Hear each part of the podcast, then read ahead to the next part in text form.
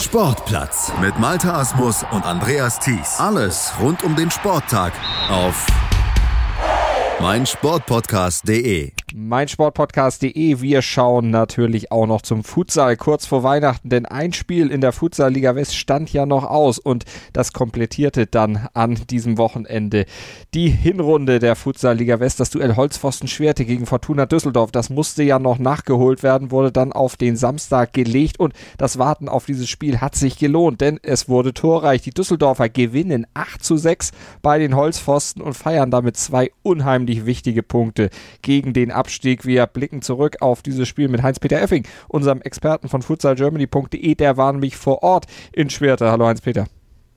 Ich grüße dich, Malte. Ja, das war ja ein richtiges Torfestival. Erzähl uns vom Spiel.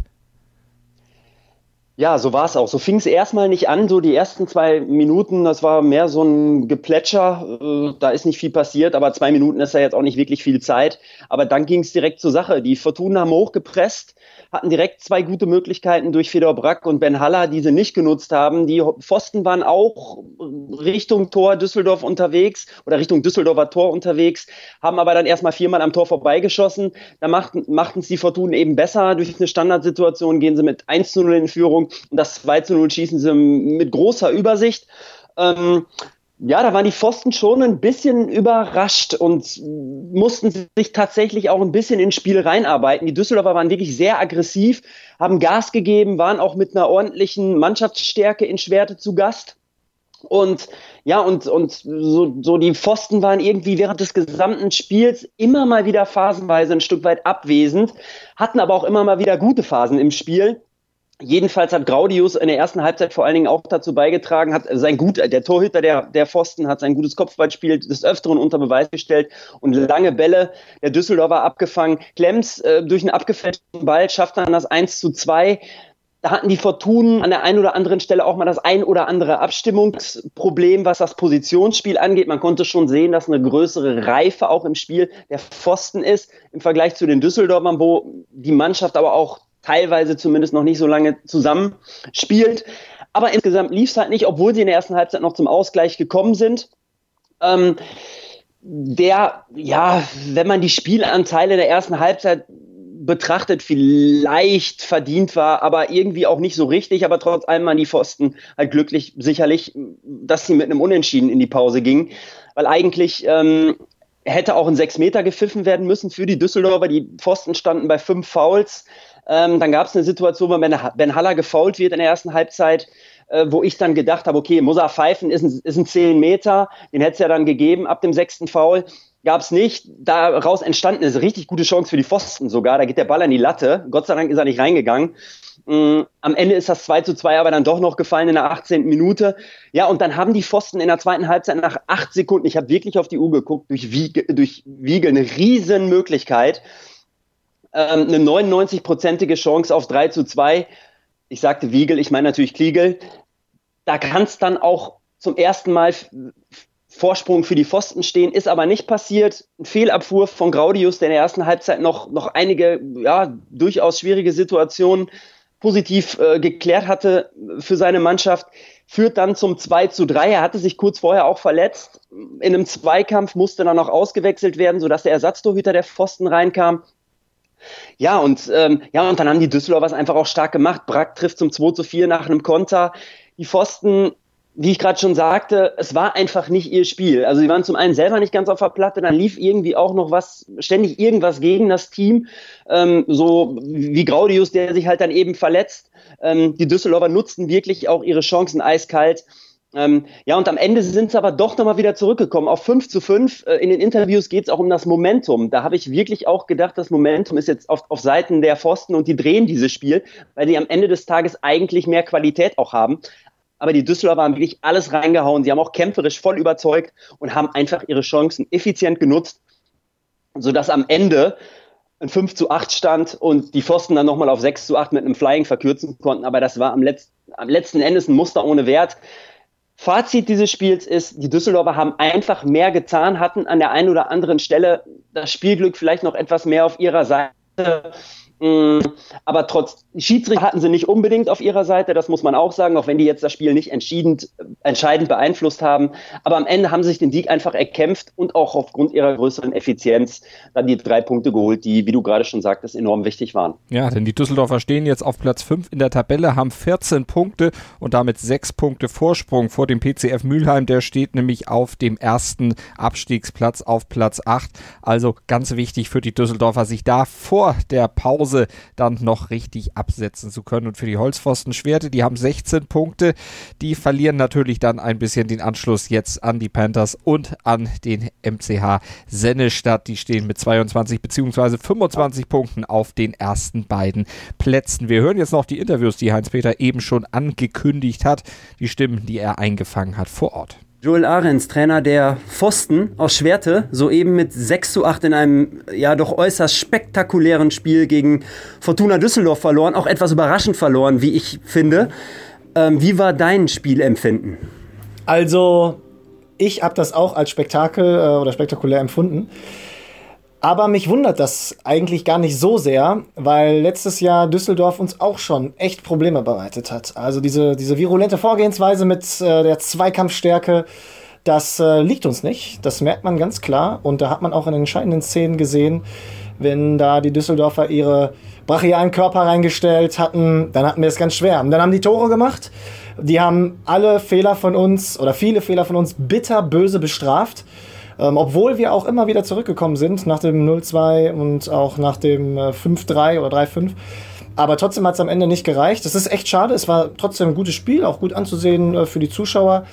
Die drei Punkte hätten wir gerne hier behalten, aber ich freue mich natürlich auch ein Stück weit für Düsseldorf, weil das auch zeigt, dass so eine Mannschaft, die auch so viel Leidenschaft und dann von mit so einer weiten Anreise hier so auftritt, äh, mit so viel Körpersprache, mit so viel Energie und mit so viel Willen, dass sie es auch verdient haben. Ich fand auch, als ihr dann zurückgekommen seid auf 5-5, ähm, da sprachst du gerade an, ihr seid ja mehrfach im Spiel zurückgekommen, zumindest bis zum 5-5 dann. Mhm. Da hatte ich das Gefühl, ihr habt das Momentum auf eurer Seite und könnt das Spiel tatsächlich noch drehen. Ähm, aber irgendwie fand ich zwischendurch, wart ihr dann auch wieder abwesend, also irgendwie nicht so richtig auf der Platte. Siehst du das ähnlich? Wir hatten schon im oder nach dem Warm-up gemerkt, äh, irgendwie greifen die Mechanismen heute nicht. Ein paar mh, hm, haben geschlafen, es hat nicht alles so, so auf Zack geklappt. Und genau, so wie du das schon gesagt hattest. Und das merkt man natürlich dann ab einer bestimmten Minute. Und wenn du dann nochmal versuchst, auch wenn du das Momentum auf der Seite hast, mit dieser Konzentration, die natürlich auch aufgrund der fehlenden Kraft dann nicht mehr so zusammenkommt, ja, da merkst du das. Und ähm, dann hast du immer noch die Düsseldorfer, die auch schon ein bisschen angeschlagen waren, aber die trotzdem noch ihre, ihre Chancen eiskalt ausgenutzt haben. Und dann merkst du natürlich auch, dass du enorm viel Kraft brauchst, um dann nochmal zurückzukommen. Noch ein drittes Mal. Und das haben wir nicht geschafft. Obwohl es, es war schade, weil wir ja auch schon fünf V-Spiele ähm, auf uns, also die hatten fünf V-Spiele auf ihrem Konto und ähm, da hätten wir uns natürlich gewünscht, dass wir so den einen oder anderen zehn Meter noch rauskriegen. Ne? Schade. Ist nicht passiert. Ähm, am Ende steht die Niederlage. Ja. Wie fällt dein Fazit der Hinrunde aus? Okay. Insgesamt natürlich durchwachsen mit äh, Höhen und Tiefen. Also Tiefen zum Beispiel auch heute oder auch gegen Wuppertal. Also Punkte, die wir eingeplant hatten und nicht ein, ähm, einplanen können oder nicht eingefahren haben. Aber auf der anderen Seite ganz klar gegen Köln, da war, war ein ganz klares Hoch, wo wir hier 0-0 äh, nicht unbedingt auch ermauert hatten, sondern auch echt gut mitgespielt hatten.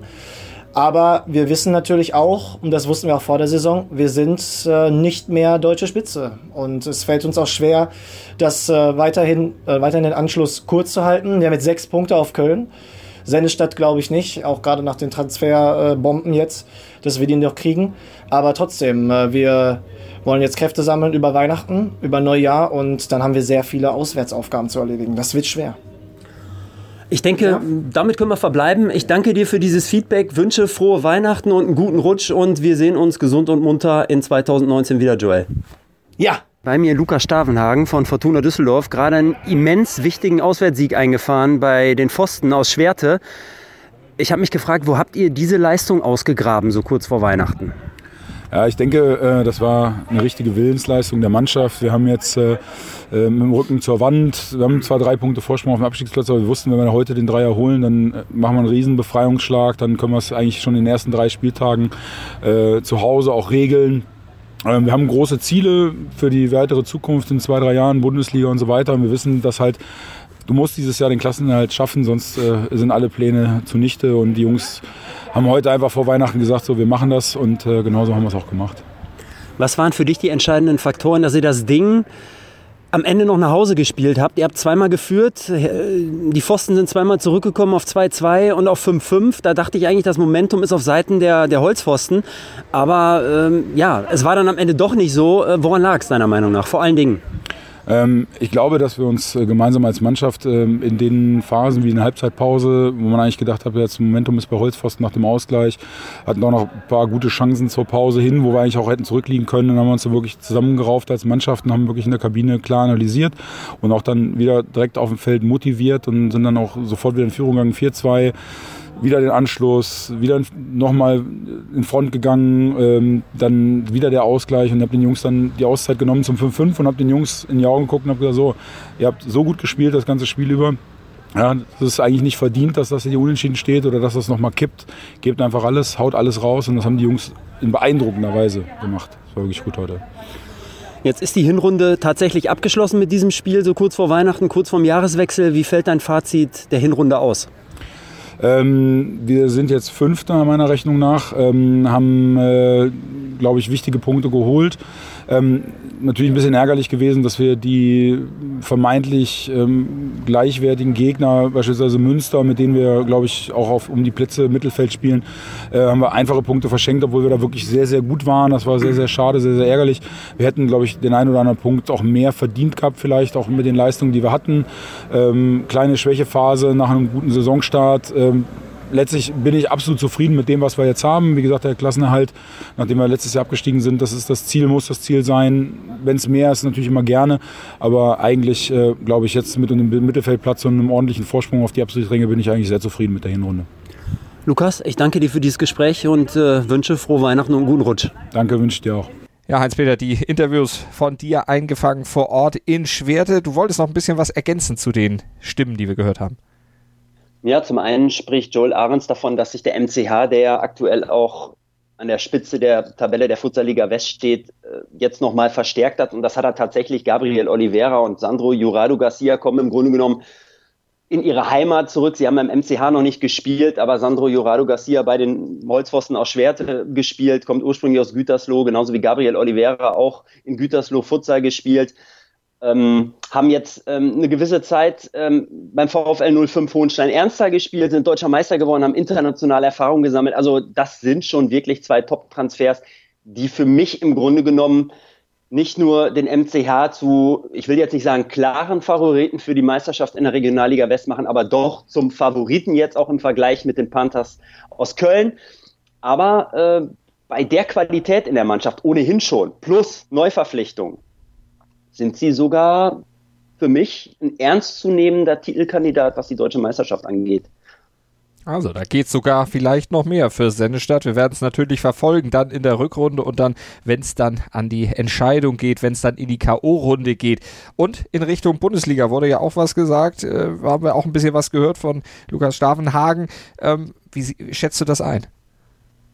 Ja, es ist ähm, eine wirklich interessante Phase jetzt gerade aktuell in Deutschland. Ähm, es bewegt sich eine Menge. Ähm, die verheißungsvolle Futsal-Bundesliga, die schwebt ja quasi über allem. Die soll ja 20, 2020, 2021 mit Beginn dieser Spielzeit kommen. Das heißt, im kommenden Jahr, in der kommenden Saison geht es dann um die Quali für, die, für diese Bundesliga die nach gewissen Kriterien dann eben auch vergeben wird. Da geht es natürlich auch um sportliche Dinge, aber da geht es auch um strukturelle Dinge, die da vorausgesetzt werden. Und ähm, ja, insofern bemühen sich natürlich sehr viele Mannschaften, ähm, da jetzt auch ja, zum einen Klarheit zu bekommen vom Verband und zum anderen eben auch sich für diese Liga zu qualifizieren. Und die Bemühungen laufen darauf hinaus. Und äh, für den Futsal in Deutschland ist es wichtig, wenn es Richtung weitere Professionalisierung geht, auch wenn man da noch nicht vom, vom vollprofessionellen Sport sprechen kann. Ähm, aber trotz allem ist es der richtige Weg, dass sich einfach die besten Mannschaften Jahr für Jahr äh, und Saison für Saison messen in einer Futsal-Bundesliga, auch wenn die Herausforderungen an der einen oder anderen Stelle sicherlich auch nicht so ohne sind. Das wird mit Sicherheit nicht so leicht vonstatten gehen und die Mannschaften werden sich schon auch strecken müssen, ähm, an der einen oder anderen Stelle, um dieses Ziel Bundesliga auch realisieren zu können. Aber ich bin guter Dinge, dass wenn der DFB dieses übergeordnete Datum auch jetzt schon seit längerem propagiert, dass das am Ende auch dabei rauskommt und dass die Bundesliga dann tatsächlich auch in der Saison startet. Und wenn die erstmal gestartet ist, denke ich, hat sie auch gute Chancen, den Sport noch weiter in die Öffentlichkeit zu rücken. Meine Bundesliga hört sich dann einfach auch noch mal ein bisschen besser an als eine Regionalliga. Das ist nun mal so. Und äh, ich denke, dann wird vielleicht auch ein bisschen mehr Kohle an der einen oder anderen Stelle in den Sport fließen. Die mediale Aufmerksamkeit wird steigen.